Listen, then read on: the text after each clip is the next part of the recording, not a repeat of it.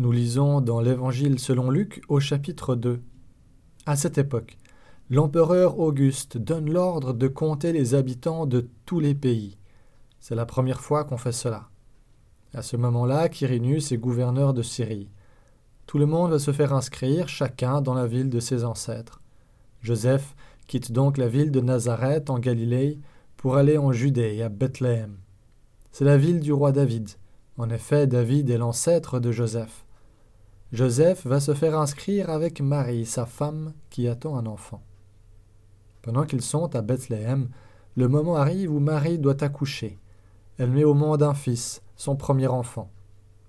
Elle l'enveloppe dans une couverture et elle le couche dans une mangeoire. En effet, il n'y a pas de place pour eux dans la salle où logent les gens de passage.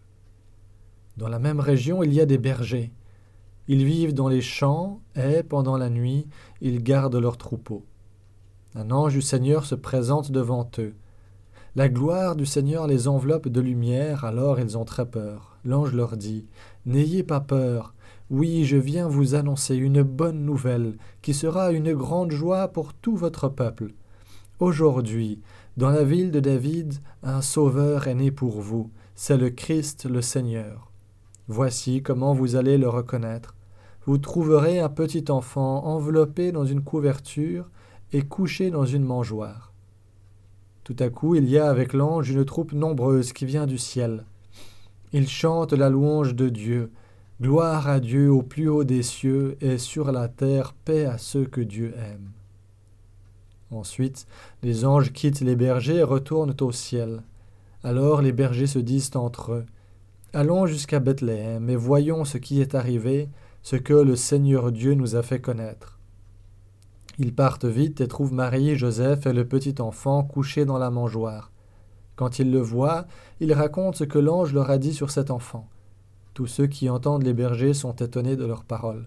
Marie retient tout ce qui s'est passé, elle réfléchit à cela dans son cœur. Ensuite, les bergers repartent. Ils rendent gloire à Dieu et chantent sa louange pour tout ce qu'ils ont vu et entendu. En effet, tout s'est passé comme l'ange l'avait annoncé.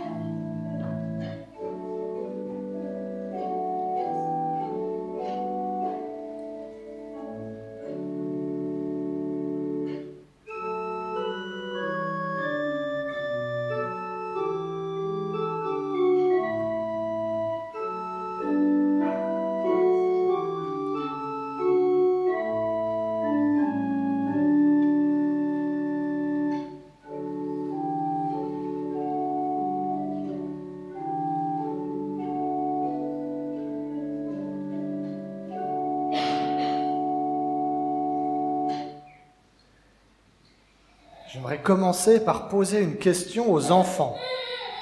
Je crois que je vous ai déjà posé cette question il y a une année ou deux ans. Je voudrais juste vérifier que vous n'avez pas trop changé. La question, elle est simple. Est-ce que vous aimez Noël? Oui. Mathéo, oui. Là, est-ce qu'on aime Noël de ce côté? Oui. Pourquoi est-ce que vous aimez Noël? Qu'est-ce que vous aimez à Noël? Elle dit on ouvre les cadeaux. Bon, ça va, vous n'avez pas trop changé. Vous aimez Noël et vous aimez ouvrir les cadeaux. Est-ce qu'il y a d'autres choses que vous aimez à Noël? Qu'est-ce que tu aimes, Victoria?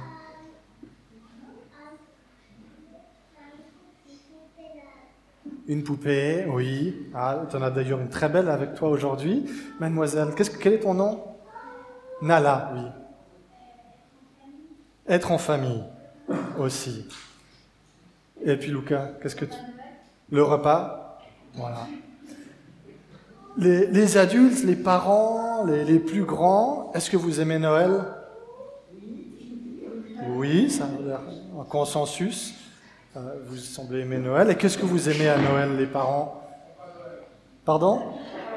Le, le, Papa Noël ou le repas? Papa Noël. Quoi d'autre? Qu'est-ce que, vous aimez particulièrement dans cette fête, les parents, les adultes, puisque tout, le monde n'est pas parent Pardon? Les chants de Noël. Voilà. Je compte, sur, toi pour en chanter depuis ton balcon ou ta fenêtre, puisque. Depuis ta fenêtre, Qu'est-ce que vous aimez d'autre, les, les parents à Noël? Pardon? On parle du Christ, le plus beau cadeau. Voilà. La réponse que j'attendais de votre part pour faire la suite du message, c'est euh, ce qui a été dit par euh, Nala, sauf tu parlais des... Euh, pardon? Voilà, être en famille, se retrouver, se rassembler. c'est quelque chose, ça fait partie du Noël. parfois, c'est la seule occasion qu'on a de voir certains membres de la famille ou certains amis. On se dit, ben, on se voit au moins à Noël. Cette année, ce sera le cas. Ma, cousine et ses enfants, j'y verrai le 24. Ça aura fait une année où on ne se sera pas vu. Circonstances particulières, euh, bien sûr. Voilà, on se, rassemble, on se retrouve, on, prend, on a le repas, tout ce que vous avez mentionné. Il y a même parfois des petites traditions qu'on a juste à Noël sur ce qu'on mange, comment on le mange, les cadeaux, comment ça fonctionne. Euh, est-ce qu'on va par ordre de grande de taille? Est-ce qu'on va selon l'âge? Comment est-ce que ça fonctionne? Voilà, on a, on a toutes ces petites traditions autour de Noël. Mais Noël, c'est aussi une occasion, il faut le reconnaître, pour certains, de, souffrance. J'ai entendu beaucoup de gens qui disent oui, on aime Noël, c'est un peu dans voilà, ce qu'on dit. Euh, mais pour ceux qui n'ont pas de famille ou, ou se retrouver en famille, c'est compliqué à cause de conflits, Noël, c'est aussi un lieu où voilà, on est triste, on est un peu déprimé pour d'autres, euh, soit parce qu'on ne peut pas se retrouver en famille ou parce qu'on est obligé de se retrouver avec des membres de la famille qu'on préférait éviter. Pas toujours facile. Quand j'étais petit, enfant, moi, c'était justement euh, se rassembler, moi, ça ne me plaisait pas. Les, adultes, ils parlaient, ils parlaient, ils parlaient, moi, ça me barbait. ça me barbait. Je voulais juste les cadeaux et le dessert.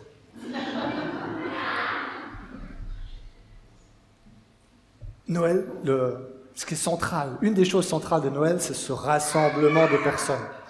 Et pas juste dans la manière euh, contemporaine, moderne qu'on a de fêter Noël, euh, déjà dans l'histoire qui nous a été racontée. C'est une histoire de famille, une histoire de personnes qui se rassemblent et qui se retrouvent. Et puis, pour nous le rappeler, entre autres, on a les crèches. Alors il y a celle que vous voyez là, il y en a plusieurs d'entre vous qui sont allés regarder. J'aime bien celle-ci, elle a un des personnages qui tient une Bible avec une grosse croix dessus. Déjà la naissance de Jésus. Voilà un peu d'anachronisme dans cette crèche-là. Il y en a une autre qui se trouve dans le hall. Je vous ai apporté celle que j'ai chez moi. Ici, enfin, j'en ai deux. Une qui est en porcelaine, qui est un héritage euh, du côté de ma femme. Pour éviter des problèmes, soucis diplomatiques, je vais la laisser à la maison. Celle-ci, une toute petite en bois qui tient sur la table du salon, qui va très bien. Peut-être que vous en avez d'autres chez vous, plus ou moins fantaisistes, sérieuses, grandes, petites. Je suis allé voir sur Internet et puis je vous en ai trouvé plusieurs qui m'ont fait un peu sourire, qui sont un peu atypiques. Alors il y a celle-ci avec euh, des chiens. Euh, est-ce que c'est de la terre cuite? Est-ce que c'est de la résine? Je ne sais pas ce que c'est. Mais voilà, avec des, chiens et puis un, un, petit chien Jésus, je la trouve très chouette. Il y en a une autre un peu plus étrange, avec du fromage une qu'il faut peut-être pas laisser trop traîner. Ne faut pas la faire le 1er décembre et la garder dehors jusqu'au 24. Avec le demi-babybel pour Jésus, quand même. Une autre qui m'a interpellé, c'est celle-ci. Elle est très, très épurée et très simple. Peut-être même que si je vous avais juste donné cette photo-là, puis que je vous avais demandé de deviner ce que c'était, pas sûr que vous auriez pu me dire c'est une crèche. Quand on nous le dit, on est là, mais oui, bien sûr, il y a les trois rois mages, il y a Jésus, il y a Marie, il y a Joseph, il y a des bergers, il y a des moutons. Voilà. Quand on nous dit que c'est une crèche, on voit tout de suite. Et puis une dernière qui m'a interpellé surtout cette année, c'est la crèche hipster. On y trouve euh, On y trouve Joseph et Marie qui sont avec leur téléphone à faire des selfies. Euh, à la place des rois mages, on a trois livreurs Amazon euh, qui sont là. Je lui dis, cette année, on va être peut-être plus que jamais sur nos smartphones, sur nos, tablettes, pour essayer de garder le lien, malgré tout, avec notre famille qui peut-être est bloquée à l'étranger, ou qui est peut-être juste de l'autre côté de la rue, mais on serait trop nombreux à se réunir, euh, à, passer, à passer de, l'autre côté. Et puis euh, Amazon qui aura certainement livré cette année, peut-être plus que jamais, un grand nombre des cadeaux de Noël qu'on a à offrir. Voilà pour les euh, crèches de Noël un peu rigolotes que je vous vous ai sorties pour illustrer cette thématique. Et je crois qu'à Noël, dans ce récit, il y a deux grands axes, pour ainsi dire, de la famille, du rassemblement. Le premier, c'est la famille de Jésus. Hein? En Jésus, c'est Dieu qui descend sur la terre pour habiter parmi les êtres humains, comme vous, comme moi, comme chacun d'entre nous. C'est Jésus qui, en Jésus, c'est Dieu qui tout d'un coup a un papa, une maman, il y a même des frères et sœurs, on apprend plus tard dans les évangiles, avec tout ce que ça implique. Tout ce qu'il y a de chouette, de beau et de super à vivre en famille, et aussi les difficultés et les conflits. Je prends par exemple, il y, a, il y a deux événements un peu spéciaux dans la vie de famille de Jésus. A quand il a 12 ans, il va à Jérusalem avec ses parents, et puis sur leur chemin du retour, ses parents l'oublient, le perdent. Et puis il leur faut quelques jours pour s'en rendre compte et puis se dire on a oublié Jésus. Puis retourner en arrière pour essayer de le retrouver. Bel exemple. Hein. Et puis un peu plus tard, on voit quand Jésus a bien commencé son ministère, il a la trentaine, et puis il y a sa maman qui débarque avec ses frères et sœurs, puis qui lui fait Bon Jésus, tes histoires de Messie et tout, là ça va maintenant, tu veux pas rentrer à la maison s'il te plaît? Jésus qui lui dit Non maman, Regarde, tous ceux qui sont avec moi ici, ce sont mes frères et mes sœurs. Donc à Noël, ça peut être un moment de réjouissance en famille, ça peut être un moment plus pénible aussi. Dans les deux cas, ce qu'on a comme certitude, c'est que c'est quelque chose que Dieu connaît par l'expérience, parce qu'il l'a vécu, parce qu'il l'a expérimenté il y a 2000 ans en arrière environ. Ça nous dit aussi que cette famille qu'on a sur Terre ou qu'on a eue, qui nous a été donné, quelque part, c'est un peu mystérieux, c'est un don de Dieu. Même quand ça peut paraître difficile, c'est un don de Dieu. Et ceux qui sont parents le savent.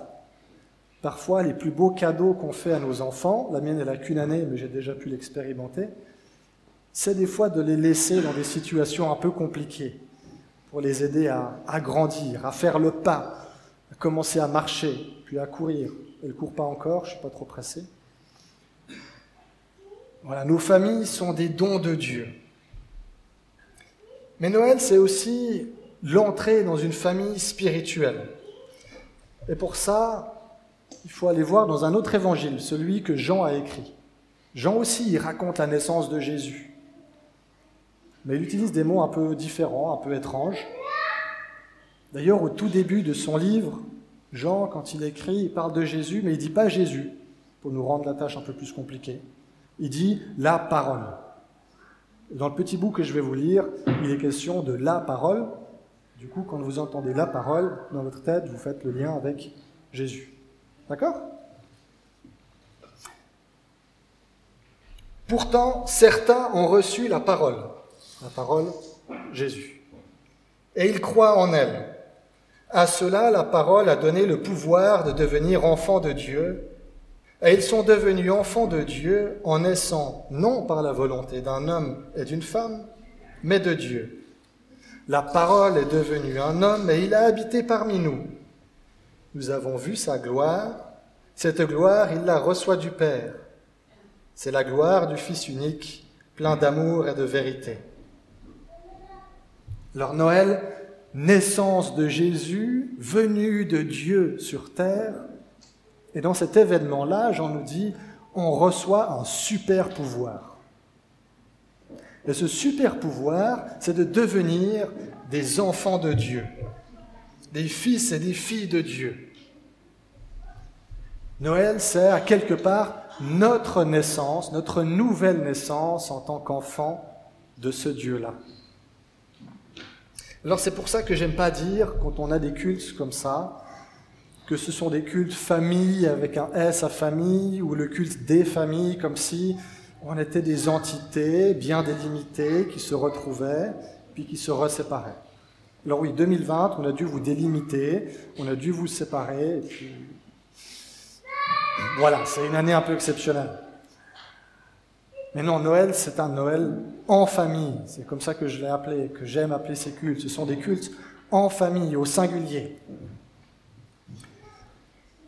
Parce que si on y réfléchit, si on est chacune et chacun fils et fille de Dieu, si on utilise ce super pouvoir qui nous est donné, de se dire je suis fils de Dieu, et puis tu es fils de Dieu, puis une fille de Dieu, et une autre fille de Dieu, et un autre fils de Dieu, alors ça veut dire que nous sommes frères et sœurs.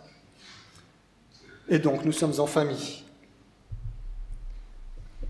Et alors là, les fêtes qu'on va passer, faciles ou difficiles, seuls ou entourés, dans tous les cas, il y a cette certitude qu'on peut avoir grâce à ce super pouvoir qui nous est donné à Noël, enfin pas qu'à Noël, mais en particulier à Noël, où on en parle, c'est que en tant qu'enfants de Dieu, nous ne sommes pas laissés seuls. Ici, c'est une fête de famille à 50. Hein, venir au culte, c'est venir à une fête de famille où on peut exploser les limites qui nous sont imposées en temps normal. Pas 5 ou 10, une famille de 50 qui se réunit pour célébrer ensemble, pour écouter de la musique, pour prier ensemble. Nous sommes fils et filles de Dieu et nous ne sommes pas seuls. Amen.